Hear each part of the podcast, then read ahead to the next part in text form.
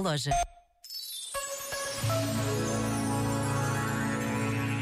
Na França do pós-guerra, um jovem padre dedicou toda a sua vida à defesa dos mais pobres, de um modo particular, todos os que sobreviviam nas ruas. Um filme recente sobre a sua vida retrata com fidelidade a história deste homem que ficou conhecido pelo nome de Abbé Pierre. Nesta pausa de reflexão e oração, deixemos-nos tocar pela situação de milhares de refugiados que nos dias de hoje apenas sobrevivem um dia de cada vez. Já agora, vale a pena pensar nisto.